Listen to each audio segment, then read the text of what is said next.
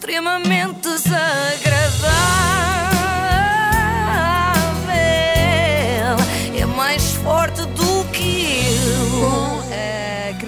Credibilidade e seriedade da iServices. Sempre. É a única entidade. Alguma coisa. É isso, a única entidade que tem seriedade aqui. Hoje temos que, por acaso, vamos falar de uma coisa séria. Temos de falar de Sokolov. De quem? Ah, tu não sabes? Não faço ideia. Que vergonha. Sinceramente, põe aqui pessoas com uma falta de cultura. Grigori Sokolov não te diz nada. Não. Olha, a mim também não dizia, que eu só aprendi esta semana. Se tivessem de acertar, diriam que era o quê? Vamos fazer aqui este teste. Ok. Filipe e Ana. Um músico russo, um político ucraniano ou um antigo jogador do Sporting? Ah, um antigo, Um antigo jogador do Sporting. Claro, primo do Kostov.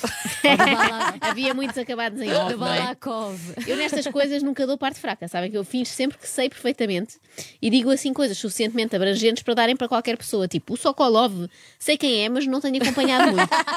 Mas olha lá, isto vem a propósito de quê? Olha, boa pergunta, estamos nisto há meia hora ainda não expliquei, não é? Vem a propósito de uma afirmação convicta da historiadora Raquel Varela no programa da RTP, O Último Apaga a Luz. E por acaso até fui à Gulbenkian ver o Solokov, tenho que dizer isto, porque foi uma das coisas mais espantosas da minha vida e cada Sokolov. bilhete. Hã? Sokolov. Sokolov, eu agora estava a dizer, estou com dislexia. Ahm, que é o mais conhecido pintor russo ah, da atualidade. pianista. Pianista, meu Deus, estou completamente. Obrigada, Joaquim. Obrigada, Joaquim, por pôres aqui a nu as coisas que eu não sei. Grande colega, Joaquim. A primeira ainda se percebe, não é? De Solokov, Sokolov é só trocar Sim, letras. sim. É como as pessoas que chamam eh, Tarabat, aquele jogador do Benfica, Ah, sim, é? Tarap. tem ali Sim, um A sim, que trocam de sítio. Agora, confundir um pianista com um pintor depois de o ter ido ver ao vivo é que é mais estranho. Será que a sala estava assim tão escura que a Raquel Varela pensou que Sokolov estava a pintar aguarelas e o som de piano que se ouvia era tipo aquela música de elevador? Mas por acaso isto podia ser giro. Pode estar aqui uma ideia. Atenção, ver o maior pianista russo a pintar. Com o quê? Com os é? pés? Só se for com os pés. Com o que fosse. Ah. É, é sempre, é sempre Era um novidade, não é? a pintar, Sim, exato. sim. Ou então vir cá o maior pintor russo a Portugal para tocar o hino da alegria na flauta. Pintar, não. Sair da zona de conforto, como se diz agora, não é? Mas se isto de confundir nomes eh, aconteceu neste, neste dia, não foi novidade na vida de Raquel Varela. Mark Zuckerberg é a burguesia do teletrabalho. O, o Jeff Bezos da, da Amazon. Gif. Gif. Jeff! Sei, sei perfeitamente. O GIF Bezos, o CEO da, da FNAC. Da Amazon. Ah, pois, estou perfeitamente a ver quem é. Com aquele cabelo assim, coisa. É careca! Ah, pronto. Não tem cabelo! Que implicativas, vocês são o meu Joaquim, sempre a implicar. Eu acho que o maior problema. Vocês são meu Joaquim, grande frase. Acho que o maior problema do engano da Raquel Varela com Sokolov é que dá a ideia que ela não foi de facto à Gulbenkian, não é? Ficar assim uma Ah, suspeição. será? Não sei, ficar assim uma suspeição no ar. Há- Há pessoas que fazem isso, não é? Já todos fizemos, na verdade. Que atira Que ela foi primeiro- ao CCB, não percebes? Enganou-se. É, é isso, é isso, foi noutro sítio. Quem nunca disse que tinha estado a ouvir Nick Cave quando na verdade esteve a ouvir os Anson com aquela do Mbop.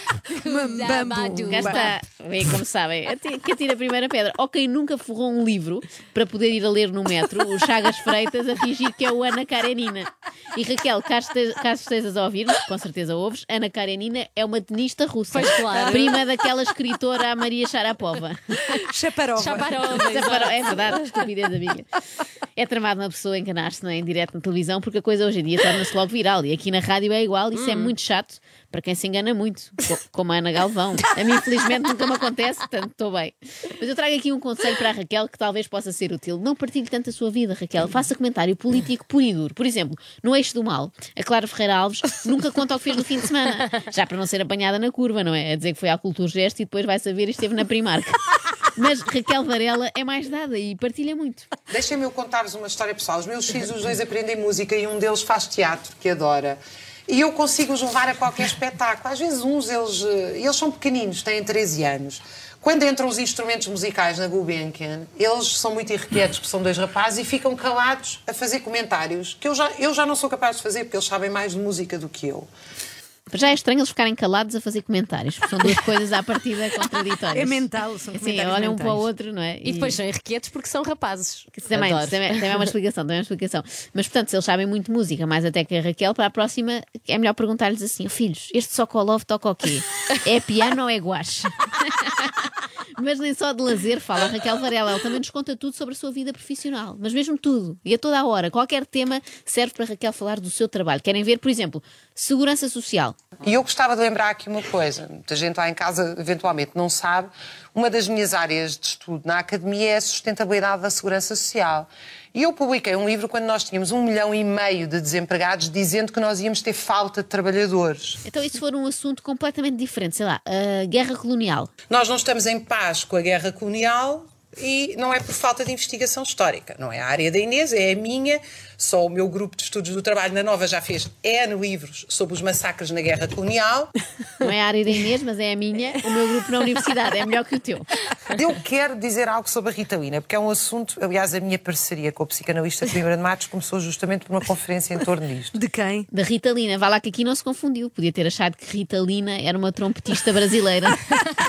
E esta questão do incentivo salarial, eu gostava de chamar a atenção, isto é um estudo que eu própria coordenei para a Ordem dos Médicos, Raquel Varela é um típico caso de habilitações a mais para a função. Com tanta coordenação de investigação académica, para que estar ali na televisão a falar com leigos? Eu tenho um projeto de estudo das relações laborais eh, deste sindicato, do CIO, eh, em parceria com a minha universidade.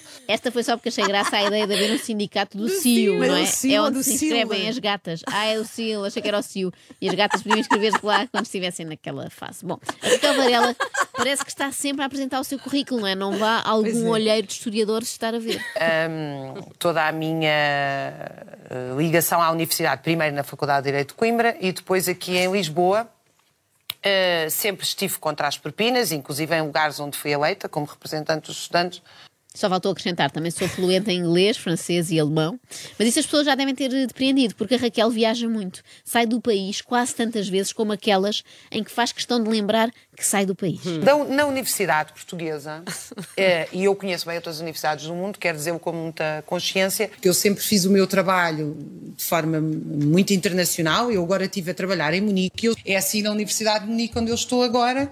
Eh, os professores universitários saem e comem uma sandes. Eu fiz umas 20 viagens para a Alemanha no espaço de dois meses, porque trabalho e para mim é mais rápido ir à Alemanha do que ir ao Porto às vezes. Sobretudo porque eh, tenho o privilégio de viajar muito. Eu lembro-me já de ter visitado vários países e às vezes as pessoas nas conferências delicadamente nos convidam para jantar e há assim uma espécie da Índia ao Brasil.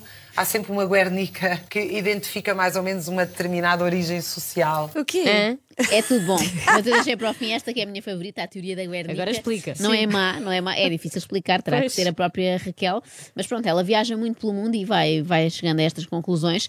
Mas não é a minha teoria favorita da Raquel. Eu prefiro uma que lhe ocorreu quando esteve na Madeira, a propósito do Cristiano Ronaldo.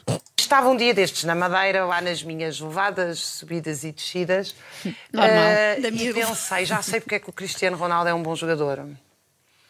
Porque a Madeira é em socalcos e montanhas. Eh, na verdade, a ideia até me veio por causa de um testemunho histórico que eu estava a recolher da construção de uma escola a seguir ao 25 de Abril. E ele dizia: Bom, nós estávamos a jogar a bola e o grande desafio era não deixar a bola ir por aí abaixo. E é muito interessante porque talvez nós tenhamos um dos maiores jogadores do mundo, porque ele aprendeu a ser jogador nas condições mais difíceis Sim, é descer, sempre a descer. Faz todo sentido. Eu acho que a Raquel está mais uma vez a fazer confusão aqui de nomes. Quem corria ladeira abaixo atrás de uma bola era o Pauleta. Ah, nos Era um Açores? Nos Açores, era atrás de uma bola de Limiano, ou que é, não é? Terra Nostra, não sei, deve ser terra, Açores é Terra Nostra, não é?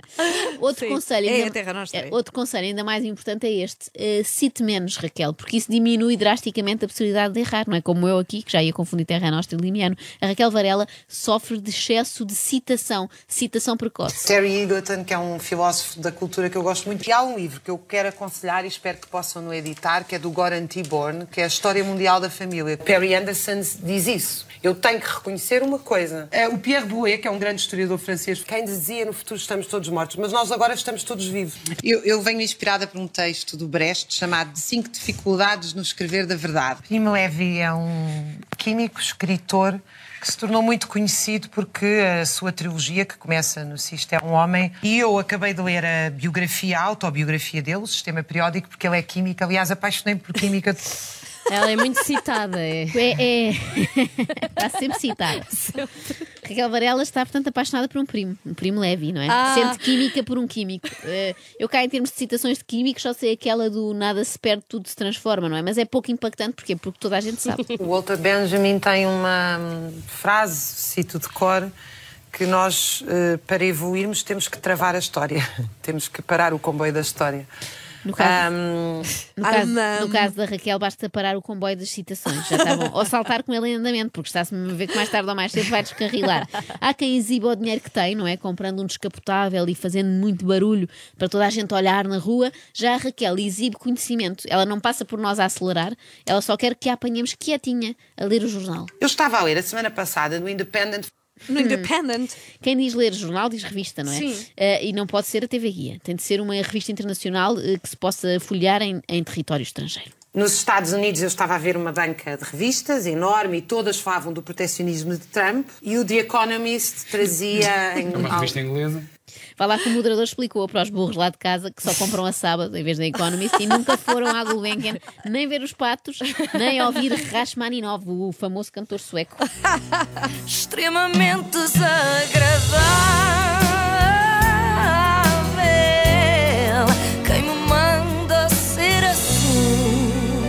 Com o apoio de iServices, reparação na hora do seu smartphone, tablet e MacBook, saiba mais onde em iServices.pt.